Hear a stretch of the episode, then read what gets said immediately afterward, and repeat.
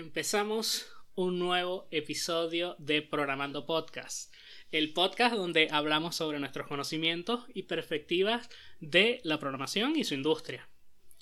En este nuevo episodio, que también llega un poco tarde, en este nuevo episodio vamos a estar hablando sobre la documentación. Eh, la documentación. Este tema que a muchas personas les gusta, no les gusta, es un tema un poco polémico. Eh, la, pregunta en este, en la, la, pregunta que nos hacemos en este episodio es si es importante la documentación, si es algo que deberíamos tener en cuenta, si es algo que nos debería importar hacer, si es algo que nos debería importar leer. Y la, pregunta, la respuesta obviamente es sí. La documentación es absurdamente importante y siento que hoy por hoy no se le da la importancia que debería tener Siento que hoy eh, la tiramos muy al lado, hoy por hoy, especialmente cuando vamos empezando, cuando estamos empezando, que si en la universidad, cuando estamos empezando nuestro curso de programación, cuando estamos empezando como junior developers o trainees, eh, ignoramos mucho, mucho, mucho la, la, documentación hasta el punto en el que asumimos que no sirve de nada. Y son varios de los errores que hacemos como cuando empezamos, cuando estamos aprendiendo. Y siento que mientras más tiempo pasa, más te va gustando la documentación. No necesariamente hacerla, pero sí que exista, sí, sí, sí, le, le asignamos esa importancia que merece. Y hoy vamos a hablar de eso, del por qué es importante la documentación, por qué nos debería importar, por qué es algo tan vital para el life cycle, la vida, el, plazo de vida de un proyecto. Y para eso tenemos que entender eh, los tipos o las formas de lo que podemos documentar nuestra, nuestro proyecto. Y de qué mejor manera si empezamos a hablar desde, de alguna, desde algún modo del, del life cycle, de la, la, vida de un proyecto, cómo inicia, cómo inician los proyectos. Y bueno, si nos ponemos a ver, la mayoría de los proyectos, dependiendo obviamente de qué tipo de proyecto, pero la mayoría de los proyectos inician desde una necesidad. Necesitamos hacer algo, necesitamos hacer algo con respecto a algo. Y eh, en la mayoría de los casos termina yendo a que eh, un negocio necesita algo y nosotros vamos a hacer ese algo.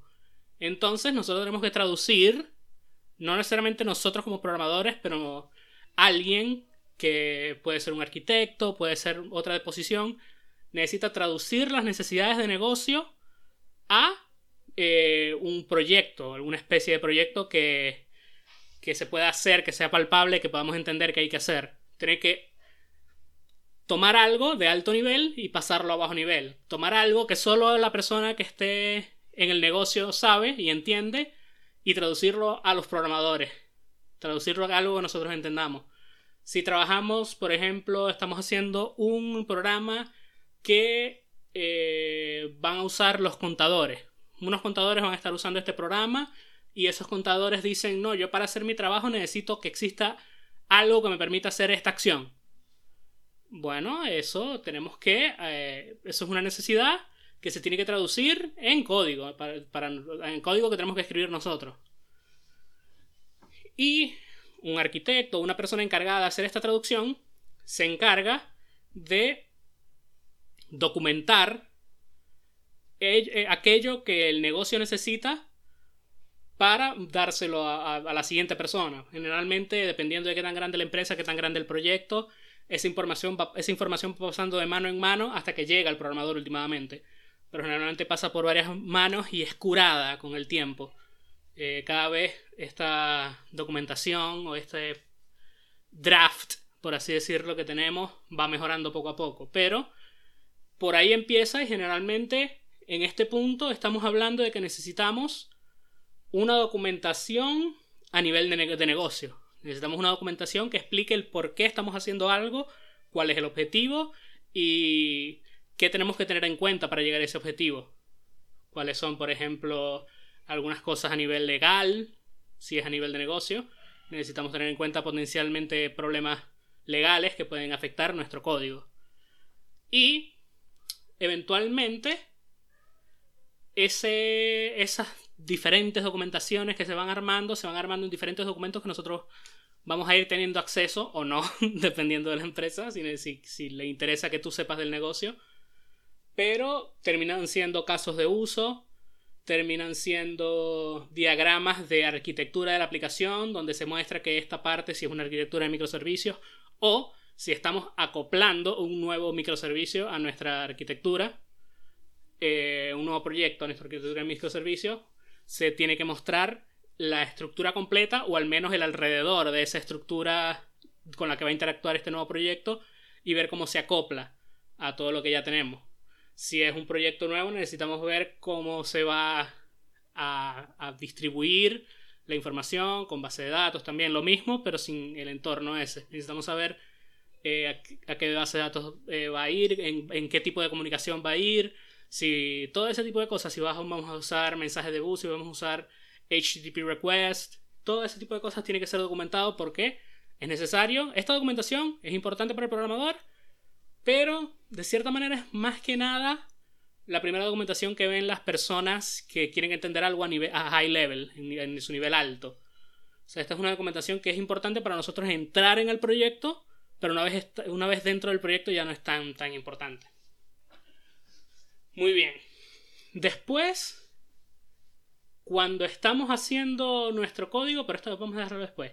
Cuando ya tenemos nuestro código, nosotros necesitamos para que, por ejemplo, deployar nuestro código, hacer un deploy, desplegar nuestro código, necesitamos una guía de, de cómo setear el ambiente, más que para a nivel de, servidores, cómo hacer eh, la documentación a nivel de servidores, tiene que tener el nombre de la aplicación, las versiones, el nombre del servidor donde va a estar, el IP, eh, las URLs a la aplicación, el sistema operativo, toda esta información que nosotros necesitamos y que sabemos que va a tener porque nuestro proyecto va a ir en un servidor que probablemente ya fue elegido previamente.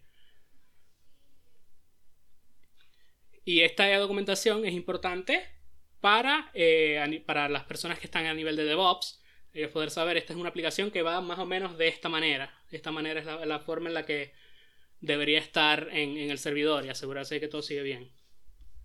Tenemos también eh, documentación a nivel de base de datos o de archivos del, file system. Que nos puede decir eh, los scripts, por ejemplo, de migración de base de datos, puede dar guías de, de cómo o por qué están hechos, diseñados la base de datos de esa manera, las tablas de esa manera, que esto es algo que puede ayudar, esto es algo que puede ayudar a las personas a entender la lógica detrás de la base de datos, de por qué decidimos que se manejaran los index de una cierta manera particular, por ejemplo, de por qué elegimos que algo eh, tuviera cierto modo de creación y que necesitamos que se mantenga a través del proyecto para que todo lo que hicimos tenga sentido. Necesitamos eh, explicar el tipo de base de datos, la base de datos, la información de conexión, eh, el diagrama de la base de datos de todos los modelos y las funcionalidades que deberían tener.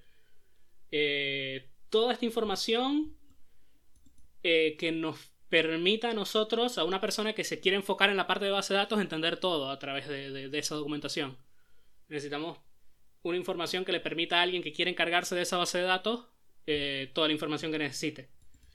Necesitamos una muy importante que se toma muy poco en cuenta también es la de troubleshooting, por decirlo así, que son como que la guía para resolver los problemas de cierta manera básicos, de cierta manera, sí, los problemas que, que nos vamos a poder encontrar a través de, de la vida de este proyecto. Por ejemplo, conocemos que el proyecto tiene una particularidad que cada tanto tiempo eh, un request entra y por alguna razón falla y no sabemos por qué. Debió pasar, pero ocurrió un bug. Bueno, ¿cuál es el troubleshooting de eso? Tenemos que ir a revisar a los logs ese, esa transacción que no ocurrió y tenemos que, por ejemplo, insertarla en la base de datos o asegurarnos de que pase de manera más manual. Eso es un ejemplo.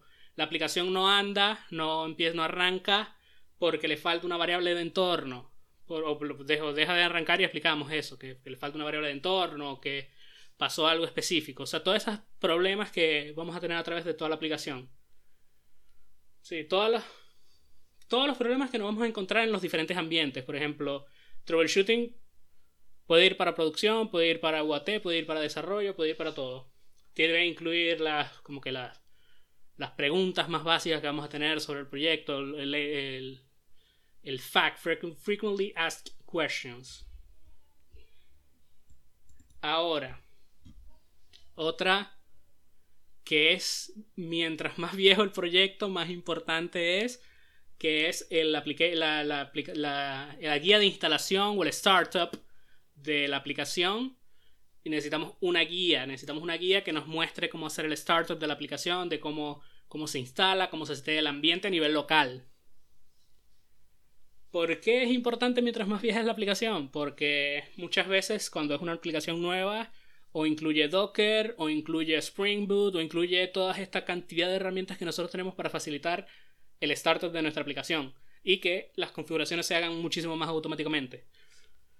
Pero en, en aquella época dorada de la programación, cuando no teníamos nada de eso, estas aplicaciones que, empezaron en esa época y que continúan hasta el día de hoy, eh, tienen una cantidad de errores y se vuelven esto que ya llamamos en episodios anteriores los Java Monoliths. Y estas aplicaciones, que son unos monstruos gigantes, tienden a dar problemas a las personas que necesitan instalarlas por primera vez, necesitan setear un ambiente de desarrollo por primera vez, necesitan ponerla a funcionar para poder continuar o les empieza a dar un error eh, que no, tenían, no sabían que existía en medio de su desarrollo y les paran el desarrollo completo por una semana potencialmente. Este, estas guías de instalación son súper importantes para el desarrollador cuando está lidiando con una aplicación complicada. Eh, ya de, con una aplicación, cuando ya son nuevas, ya la documentación baja un poco en el nivel de texto que tenemos que, escribir porque ya son, como digo, son mucho más fáciles de, de, instalar, si usamos Docker, si usamos muchas otras herramientas que tenemos, eh, al menos para testearles es mucho más fácil. Para el ambiente de desarrollo siempre va a haber problemas porque son ambientes de desarrollo. Pero se ha eh, mejorado bastante con el tiempo. Ahora sí vamos, vamos a lo que vamos. Vamos a lo importante, vamos a la que, la que nos importa de cierta manera más, que es la documentación de código. Que esto está un poco ligado también a lo que, lo que vendría siendo Clean Code o lo que vendría siendo el poner énfasis en nuestro código a que sea legible. Una cosa que pasa con la documentación de código es que ocurre muy poco, en primer lugar. Eh, por experiencias propias me han pedido pocas veces que comente mi código y es algo que debería ser obligatorio. El nivel de documentación de código ya debería quedar a, a elección de cada compañía o de cada equipo de trabajo. Sí, sí, sus compañías lo permite. Pero el código que no es comentado es muy fácilmente olvidado, es muy fácilmente ignorado. Es muy normal que escribamos, que no escribamos el documentación en nuestro código y esa, el conocimiento de qué hacen esas clases, qué hacen esas funciones, qué hacen esos componentes desaparezca. Y eso es algo que no deberíamos permitir que ocurra nosotros como desarrolladores, porque es nuestra responsabilidad el mantenimiento de ese código que escribimos. Por mucho de que renunciemos a la empresa, por mucho de que eh, como que avancemos a otro nivel en la que ya no, nos preocupamos por el código, no codiamos, sigue siendo nuestra responsabilidad en ese momento en el que estamos haciendo ese código, que ese código sea legible. Esa es una responsabilidad que debe tener todo desarrollador y que es la principal razón, es la principal mejora que deberíamos tener todos como desarrolladores. Mejorar nuestro código. Yo comento muy poco el código y es algo que he estado intentando mejorar. Sí lo comento de vez en cuando, eh, de diferentes maneras, que ahora voy a explicar las diferentes maneras que podemos eh, documentar. Eh, pero sí, es demasiado importante que documentemos aquello que nosotros estamos creando para esta documentación primero es para los desarrolladores, para otros desarrolladores más que nada. lo importante es comunicar intenciones de nuestro código a otros desarrolladores en cualquier momento, en 10 años. Ellos tienen que entender por qué hicimos eso. Ahora, ¿cómo podemos documentar nuestro código? Si trabajas en Java, eh, tenemos los famosos Java Docs, donde podemos documentar nuestro código de manera, eh, poco, de, cierta manera decirlo estándar. de cierta manera, decir que tenemos ya unas reglas básicas que podemos seguir para documentar nuestro código. Pero la documentación de código solo por JavaDocs de cierta manera no es suficiente. Necesitamos varias formas de, documentar nuestro código. Y continuando con otras formas de documentación que sé que existen o que me han pedido, por ejemplo, en algunos casos, es documentación eh, a nivel de, literalmente un documento. Me, piden, documentame todos los métodos de estas clases, por ejemplo, todos los métodos y qué hacen y qué, qué, funcionalidad tienen y qué parámetros reciben. Y sería como una especie de JavaDoc, pero para un documento real. Que ya esta documentación pasaría a ser una documentación con fin de, de, de enseñarle algo a alguien que no está directamente metido en el código. Eh, una que me, que me gusta mucho, una documentación que me encanta ver, una documentación que me parece muy, muy interesante que todos tengamos en cuenta y que todos sepamos, es documentación a través de, por ejemplo, Swagger, que es una documentación que, eh, por ejemplo, en Java, que es donde lo he usado, lo he usado también en Python, pero muy pequeño, muy, en proyectos muy pequeños, con cosas muy específicas. La documentación en, de Swagger, que está en todos los, los, lenguajes que queramos, eh, todos los lenguajes de programación. La documentación en Swagger es interesante porque es a nivel, por ejemplo, en Java es a nivel de anotaciones, colocas encima de tu controlador eh, la documentación de qué hace ese, ese controller, que hace ese, esa operación HTTP que, que va a recibir o que va, que va a hacer. Y es una documentación, como, como se puede entender fácilmente, que es una documentación para request. Y lo interesante de esto es que una vez esté documentada, tú puedes, automáticamente Swagger te genera un, un controlador pequeño que se va a encargar de mostrar esa documentación en una URL. Y al entrar tú puedes ver de manera gráfica lo que, lo que documentaste, que en este caso serían todos los requests de tu aplicación, eh, los parámetros que reciben, qué significan todos esos parámetros, qué responde, un ejemplo de respuesta. Desde ahí mismo puedes testear eh, cada URL de tu aplicación y verificar que todo está funcionando como lo dice la documentación. Desventajas de esta documentación para mí es que se vuelve ya un poco intrusiva dentro de nuestro código. Pasa a ser algo que está dentro de nuestro código y nos cuesta nos cuesta ver después directamente nuestro mismo código. ¿Por qué? Porque tenemos, por ejemplo, nuestro REST eh, controller, que tenemos después nuestro post, eh, nuestro método post, y encima de ese post tiene una anotación que de Swagger y dentro, en el método, en los parámetros que recibimos, que decimos que recibimos un response body, eh, tiene escrito en cada, en, cada argumento, si es por HTTP o si es del response body, tiene escrito eh, qué es cada argumento y después se vuelve, se vuelve difícil la lectura de nuestro código con, con Swagger. Estoy seguro que habrá mejores formas de documentar con Swagger, pero esas son las que yo conozco. Y sí me parece una herramienta interesante y me parece que me, ha ayudado bastante a entender proyectos cuando veo que usan Swagger y yo puedo entender, puedo ver directamente qué hace el proyecto, qué hacen las URL. ¿Qué pasa? Que esta documentación es buena para explicarle a alguien que tiene que interactuar con nuestra aplicación, pero no es buena para explicarle a alguien qué hace exactamente nuestra aplicación, porque no te va a mostrar nunca eh, no te va a mostrar nunca la parte interna de la aplicación, no te va a mostrar nunca los métodos, no te va a mostrar nunca la funcionalidad, el flujo de la información dentro de la aplicación, no te va a mostrar eh, exactamente qué tipo de seguridad tiene o validaciones tiene la aplicación, no te va a mostrar exactamente la funcionalidad, no te va a mostrar hacia dónde va en la base de datos a guardarse los registros o las cosas que tiene que guardar. Así que es es una documentación que de nuevo ayuda a alguien que va a usar esa aplicación, por ejemplo, si estás en un ambiente donde tienes, por ejemplo, una arquitectura de microservicios y tú tienes que acoplar un nuevo microservicio, te ayuda mucho esa documentación a acoplarte a, a esta nueva arquitectura que ya existe, porque tienes que acoplarte a uno o más servicios.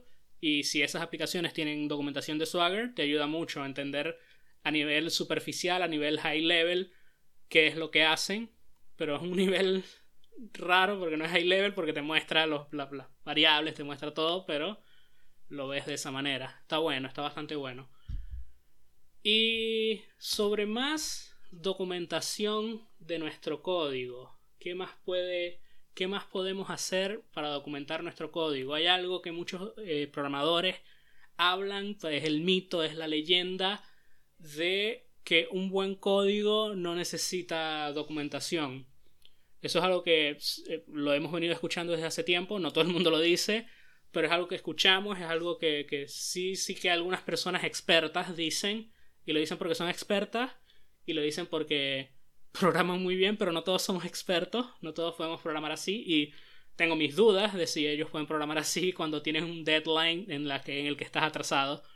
Pero sí, es algo que se dice que básicamente significa que si nuestro código está es perfectamente bien escrito, si cada variable está perfectamente nombrada, si cada método está perfectamente nombrado, si cada línea de código se puede interpretar perfectamente las intenciones, entonces es cierto que nuestro código no necesita documentación, porque el código es de cierta manera self-explanatory, es de cierta manera se explica solo. Es, es algo que sí podemos ver cuando vemos código eh, que explica algo, o código eh, para beginners de tutoriales, que es un código que está pensado para que la persona entienda algo. Y es algo que podemos hacer con bastante experiencia, porque es algo muy. Es algo muy complicado cuando estás en un deadline, poder que cada línea de código sea lo máximo que, que esté. Que, que, sea lo máximo que pudiste dar, que sea todo aquello, que, que todo lo que escribiste represente perfectamente lo que quisiste representar y que cada funcionalidad se interprete perfectamente en nuestro código. Es algo muy, muy, muy, muy, muy, muy difícil y que por eso no se puede asumir que nuestro código no necesita documentación. No podemos confiarnos de ese argumento porque eventualmente no va a pasar. En 10 años vas a entender por qué hiciste ese método de esa manera. O en 10 años alguien que llegue a tu aplicación va a entenderlo. Son muchas cosas que hacen que ponga en duda esto, esto que venimos escuchando. Pero sí, para mí, para mí, la documentación es algo absurdamente importante que tenemos que tener siempre, siempre en cuenta, en cuenta y que debemos ir mejorando junto con otras habilidades que no están, no van tanto de la mano con el programar como, como el core, como el, el centro de nuestras habilidades, sino el programar bien. O sea, de eso se trata al final. Al final no se trata de que puedas hacer eh, en una línea sin un código gigante. Se trata de que lo hagas en las líneas suficientes para que cualquier persona lo pueda entender. Se trata de que lo hagas en las líneas suficientes para que sea una combinación de eficiencia y, y, explicación de esa funcionalidad que algo que, que ese código represente. ese es el, lo máximo que puede dar un código que sea fácil de entender, sea, esté bien documentado y que sea eficiente. Es, una, es un, es un límite que si se va mucho a la eficiencia pierde, pierde esa, esa propiedad que hace que sea tan fácil de, de entender. Y eso es algo que varía dentro de los mismos proyectos. Eh, por ejemplo, existen proyectos donde yo he trabajado, que he trabajado, por ejemplo, con muchísimos juniors o personas que son de cierta manera trainees. Y yo he tenido que decidir, por ejemplo, en no hacer streams en mi aplicación. No hacer un stream para hacer una iteración sobre algo, sino que hago un for. Porque yo sé que si hago un stream, esas personas van a empezar a, bueno, ¿qué es esto? Y me interesaba que empezaran a trabajar en el código antes que empezar a preguntarse por qué, qué son estas cosas nuevas. Por eso digo, sí, son variaciones que cada, depende del código, depende del equipo, depende del proyecto. Y, todo eso también depende eh, la documentación, depende de, muchas cosas. Por ejemplo, nuestra documentación, hablamos de varios tipos de documentación, pero la documentación tiene, tiene que siempre tener en cuenta de qué, a qué nivel se va a hablar, high level, low level, a qué, a qué persona vas a comunicar eso, si va a ser a un al usuario que va a usar la aplicación, vas a crear una user guide, una guía de usuario, y no le tienes que explicar por qué creaste un método, por ejemplo. Tienes que explicarle la funcionalidad, la funcionalidad qué tiene que presionar y qué debería esperar él que pase. Si se lo vas a explicar a alguien que potencialmente puede trabajar dentro de la aplicación, puedes crear una user guide que le explique más o menos el flujo de la aplicación, unos casos de uso, ese tipo de cosas.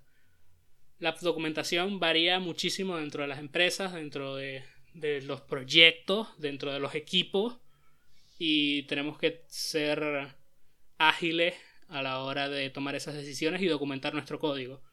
Otra cosa que ocurre con el código es, uno de los errores gigantes que hacemos, es que decimos documento después y no documento nunca.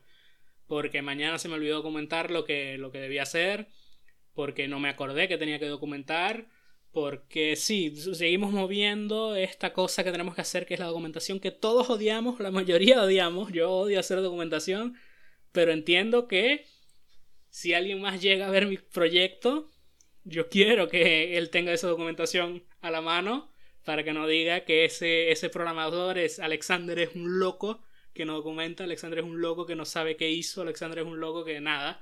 Yo quiero que cuando una persona vea mi código diga esto está bien hecho, esto es entendible, esto está bien documentado. Así que tenemos que documentar constantemente. Hay diferentes formas de hacerlo ya.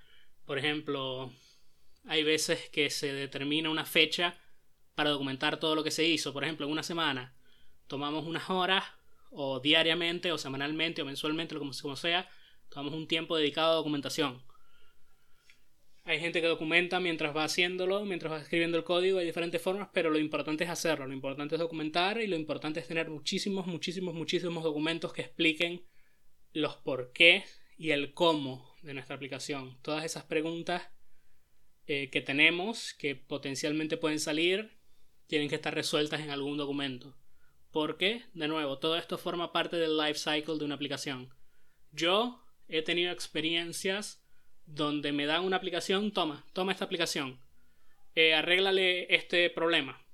Y bueno, ¿qué es esta aplicación? No lo sé. Bueno, ok, no lo sabes. Empezamos bien. Bueno, dime eh, Dime cómo instalar esta aplicación. Eh, no lo sé. Muy bien, excelente, ¿no lo sabes? Muy bien, dime ahora. ¿Cuál fue el propósito de esta estructura, de esta arquitectura, de, esta, de la razón en la que se hizo de esta manera? Y la respuesta es no lo sé, de nuevo. Y es muy, muy complicado trabajar en un proyecto así, es muy complicado trabajar en proyectos donde no tienes idea de qué estás haciendo ni por qué, pero igual tienes un requerimiento. Eh, eh, es algo que debemos evitar, es algo que debemos invertir, es algo que debemos invertir. Muchas veces las empresas no le dan interés a la documentación tampoco, porque lo ven como algo, lo ven como gastar dinero en algo que no puedes ver los frutos directamente, pero créeme que con el tiempo eh, vas a ahorrar dinero. Con el tiempo vas a ahorrar dinero teniendo esa documentación. Con el tiempo vas a ver que se resolvieron problemas en minutos u horas, problemas que tú pudieran haber tardado semanas o meses. Así que sí, tenemos que documentar, tenemos que mejorar nuestro código. Hay otra documentación también que ahora no sé si la podría considerar de esta manera, pero es la documentación a nivel de testing, de, de unit test. De cierta manera podríamos decir que es una documentación, aunque técnicamente no lo es, pero de cierta manera podríamos decir que es una, documentación porque le dice si están, si están bien hechos esos unit tests, le dice a los usuarios de esa aplicación, a los programadores que van a estar en esa aplicación, la razón o el cómo funciona la aplicación y qué deberíamos esperar de esa aplicación. Les va a decir es, ok, esto se debería ejecutar de esta manera aproximadamente y no deberíamos mover la, eh, la funcionalidad a este otro lugar porque este test va a fallar, por ejemplo, pero tiene que estar bien hecho.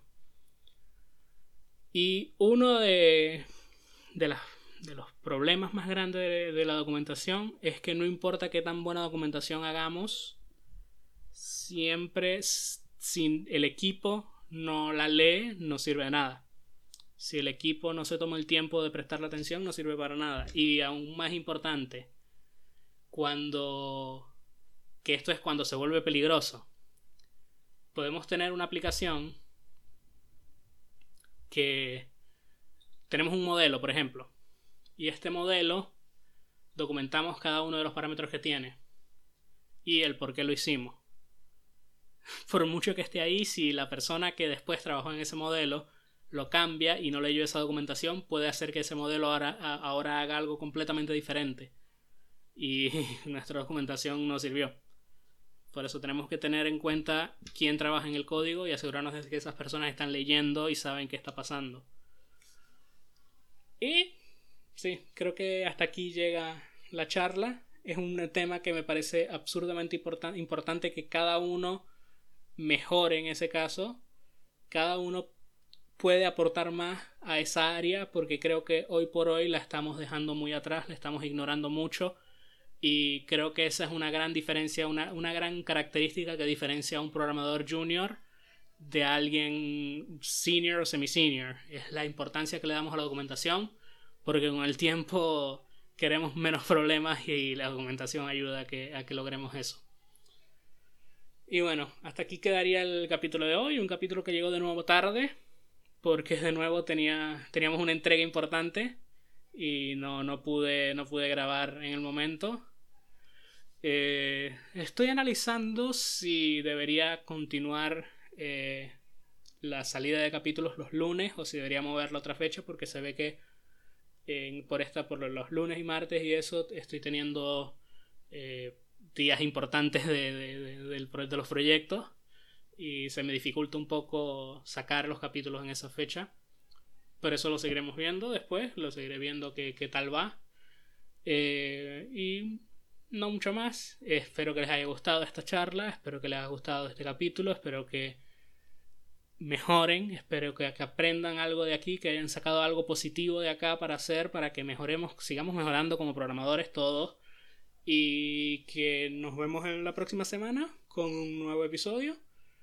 Y nos vemos y comenten y denle like y hagan todas esas cosas bonitas para que este podcast eh, se escuche más a través de, del internet, a través de, de, nuestros escuchantes, que tengamos más gente que pueda seguir aprendiendo y que aporte, que nos diga que, quieren que hablemos, que quieren que expliquemos, que quieren que, que, que hagamos. Y bueno, sí, nos vemos en el próximo episodio.